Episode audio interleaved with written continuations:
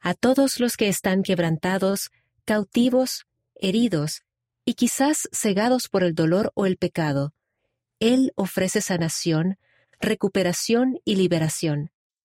Testifico que la sanación y la recuperación que Él ofrece es real.